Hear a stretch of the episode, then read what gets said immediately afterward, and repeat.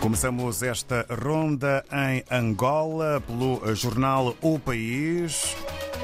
Damos conta então de um título que eh, marca, um dos títulos que eh, marca a capa do país eh, no jornal de Angola. Acordo com o Banco Mundial abre portas às autarquias. E com destaque fotográfico, Minsa registra casos de cegueira em crianças causada pela má nutrição e mitos. São dois assuntos que fazem manchete na capa do jornal angolano O País. Quanto ao país, mas a edição de Moçambique, Bilana diz que partidos devem devem apresentar ilícitos eleitorais aos tribunais. São considerações do especialista em direito eleitoral. Destaque fotográfico para Nhantitima, que critica nomeação de titulares de justiça. São os dois títulos de maior dimensão no uh, país, na capa do uh, jornal uh, que está publicado em Moçambique.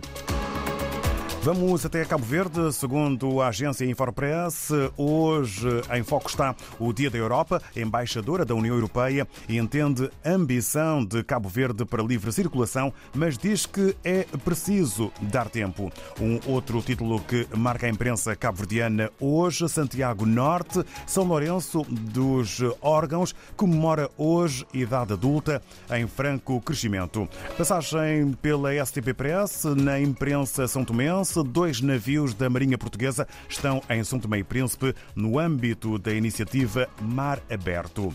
E eh, também um eh, destaque para a Guiné-Bissau, com a publicação O Democrata, vítima do incêndio, populares de Binhal beneficiam de roupas usadas. Um outro título, Primeira-Dama da Nigéria oferece donativo à homóloga guineense. Vamos dar uma saltada até ao Brasil e em foco está o Estadão eh, com eh, expressões de Eliane Cantanhede. O problema de Lula é a falta de articulação política ou forte resistência a retrocessos. É uma interrogativa que está na capa do jornal Estadão, na sua edição de hoje, eh, com uma grande fotografia eh, de um eh, caça sueco. Lula inaugura linha de montagem do Gripen caça da FAB a ser produzido no Brasil, em destaque no Estadão, que hoje está já pronto para as bancas no Brasil. Regressamos Eh, entretanto, a África eh, e vamos eh, até Moçambique para o contacto com Moamin Benjamin, que nos dá conta hoje do que podemos ler na mais recente edição do Diário Profundos em Moçambique. Muito bom dia. Bom dia. Hoje trazemos uma entrevista com o delegado provincial do Instituto Nacional de Segurança Social, ou INSS, em Sofala. O INSS está a expandir seus serviços às zonas agora seguras depois de longos anos de tensão político-militar em Sofala, centro de Moçambique. Em entrevista ao Jornal Profundos, o delegado provincial do INSS em Sofala apresenta os detalhes. James Camisa, sou o delegado provincial do INSS Sofala.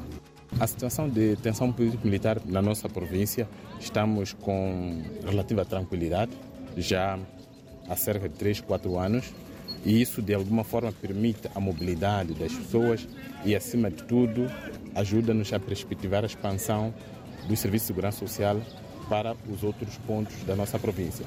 Nós já temos concluído o posto de atendimento no distrito de Xemba, que tudo indica que ainda nesse semestre será inaugurado. No ano passado, fizemos o lançamento da primeira pedra para a construção da delegação distrital de Inhamatanda.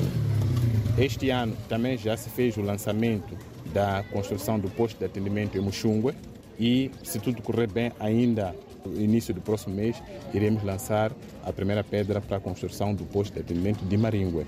Então, estamos a falar de distritos como Maringue, como Xemba, Gorongosa também já fizemos o lançamento.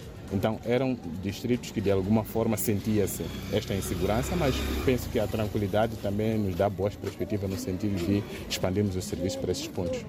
Jaime Chicamizi falava durante as comemorações do Dia Mundial de Segurança Social, 8 de maio, em Nhamatanda, por sinal um dos distritos de Sofala já livres de tensão político-militar. Aliás, Nhamatanda é onde decorreram as celebrações do Dia Mundial ao nível da província de Sofala. Outros detalhes no Semanário Profundos. Moamine Benjamin, de Moçambique para o Mundo. Bom dia.